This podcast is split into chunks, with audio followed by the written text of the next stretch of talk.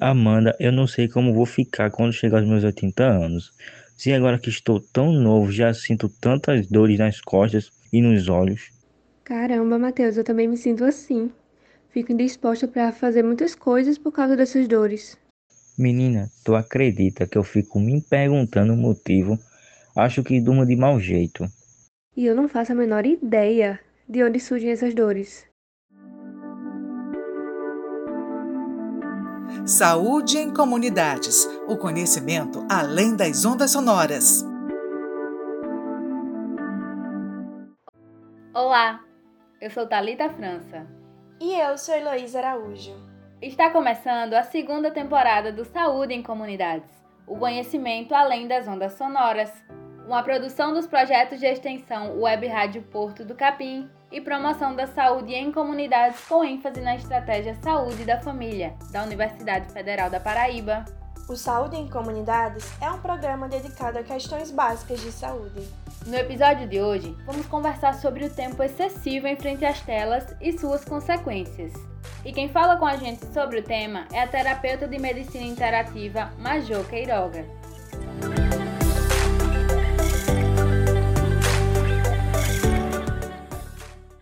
Televisão, computadores e celulares são telas que fazem parte no nosso cotidiano, mas que podem fazer mal à saúde se usadas em demasia, como comprovam pesquisas atuais. A utilização intensiva de equipamentos com telas luminosas cresceu com o período de quarentena. Muitos adultos precisaram trabalhar em home office e muitas crianças começaram a ter aulas online. O tempo de uso diário desses aparelhos foi triplicado tanto para as necessidades como para lazer. O isolamento social continua e muitos espaços de entretenimento permanecem fechados. Assistir um filme ou uma série no sofá da sala ou jogar videogame com as crianças em casa se intensificou a se tornar uma das poucas opções de lazer nos últimos meses. Além disso, o momento pelo qual estamos passando aumenta a necessidade das pessoas se manterem informadas constantemente. E as redes televisivas e websites oferecem muitos conteúdos informativos. Mas até que ponto essa rotina de usos constantes das tecnologias nos faz bem? Você saberia limitar o tempo de uso dessas tecnologias para o bem da sua saúde? A terapeuta Major Queiroga explica que é uma questão fundamental que todos devemos ter ciência para resolver. A tecnologia, ela cumpre um papel muito importante ela não é um problema. Ela veio para facilitar nossa vida, eliminar distâncias e oferecer oportunidade. Porém, o uso indiscriminado dessas tecnologias podem sim gerar problemas. Por isso, é muito importante que, ao escolher um desses meios, TV, computador ou celular, que o faça com responsabilidade, cautela e consciência, pois temos acesso nesses meios a uma grande quantidade de informações. E essas informações, elas estão categorizadas entre informações benéficas, úteis, mas também tem o que chamamos de informações nocivas, ou seja, lixo que não vai servir para nada a não ser para causar prejuízos. Celulares e computadores são um grande atrativo para as crianças e, de certa forma, para os pais também, quando as opções para entreter os filhos são limitadas. Porém, é necessário fazer um uso saudável dos meios eletrônicos. Major Queiroga fala como os adultos podem convencer os pequenos de maneira simples a respeitar os limites em frente às telas. É impossível impedir o acesso de nossas crianças a essas tecnologias, porque elas estão dentro da nossa casa, na escola onde eles estudam, e por isso se faz necessário um acompanhamento. Sempre que você disponibilizar a elas o uso dessas tecnologias, que o faça acompanhado. Porque existe, como já falamos, muito conteúdo não apropriado para crianças. O controle é necessário, é evidente. Existem programas onde você pode, inclusive, criar senhas delimitando o espaço até onde o seu filho ou filha pode chegar e criando senha para impedir o acesso a conteúdos adultos. O segredo para não passar longas horas diante da TV, do computador ou mesmo do celular é estabelecer finalidades ao seu uso. E uma boa solução para isso, sendo criança que vai utilizar esses meios, é fazer acordos. Acordos deixando bem claro para que que ela vai usar, seja para diversão ou alguma pesquisa, o tempo que ela vai usar e a finalidade. Isso é muito importante para gerar disciplina e confiança, porque essa criança será um adulto e ela aprenderá desde cedo a como se comportar e como fazer boas escolhas diante desse universo de informações. Essas dicas uh, valem tanto para a criança quanto para os adultos. Sem perceber, as pessoas passam horas utilizando celulares e computadores.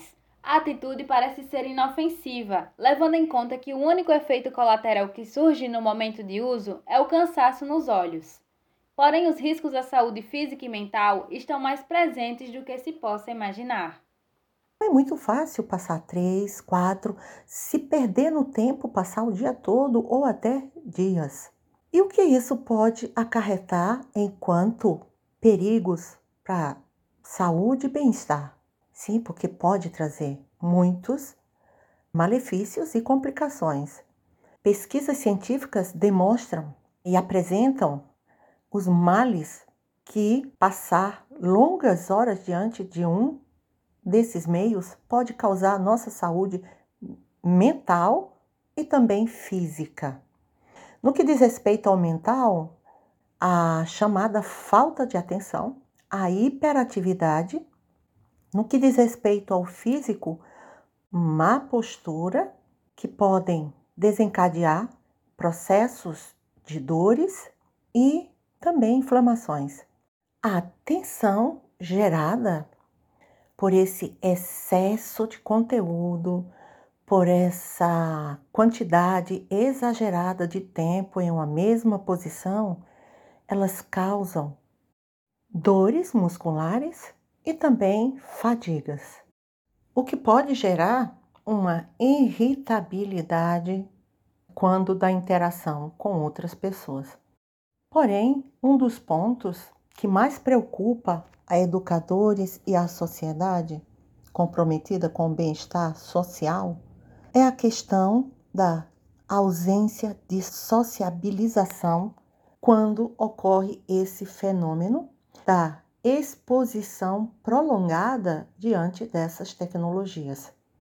Quem trabalha com tecnologia, por exemplo, programadores, criadores de mídias, estão expostos ao que os médicos chamam de LE, que é lesão por esforço repetitivo.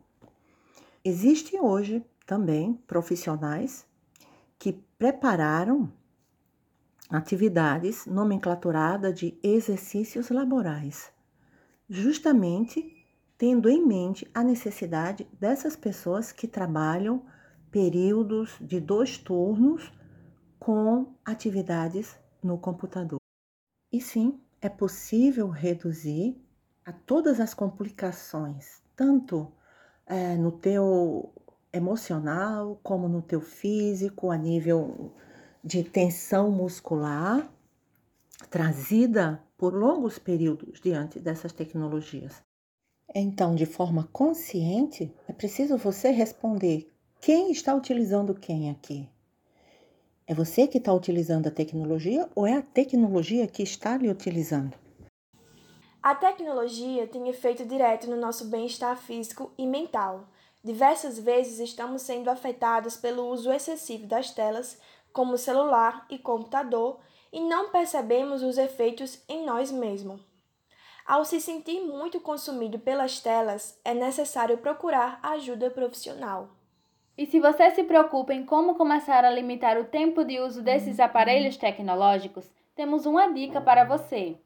A ferramenta Bem-Estar Digital monitora o tempo diário que uma pessoa gasta utilizando o celular, além de quantas notificações recebe, e ajuda como diminuir o uso do smartphone antes de dormir.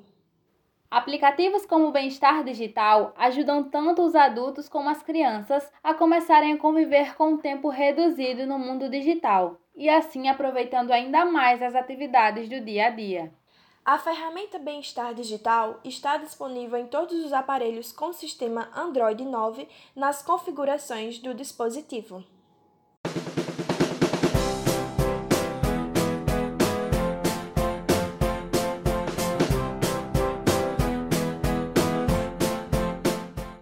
O Saúde em Comunidades teve a apresentação de Talita França e Heloísa Araújo. Edição de som de Luiz Monteiro. Redação e roteiro de Talita França e Heloísa Araújo. Consultoria Maria Aparecida Bezerra. Supervisão Norma Meirelles. A dramatização desse episódio foi feita por Amanda Santos e Matheus Diniz. Você pode encontrar este e outros episódios do Saúde em Comunidades no aplicativo da Web Rádio Porto do Capim no Spotify e em outros agregadores de podcast. Siga-nos também nos Instagrams, arroba Web Rádio Porto do Capim e arroba Saúde em Comunidades. E se você deseja falar com a gente, mande um e-mail para contato porto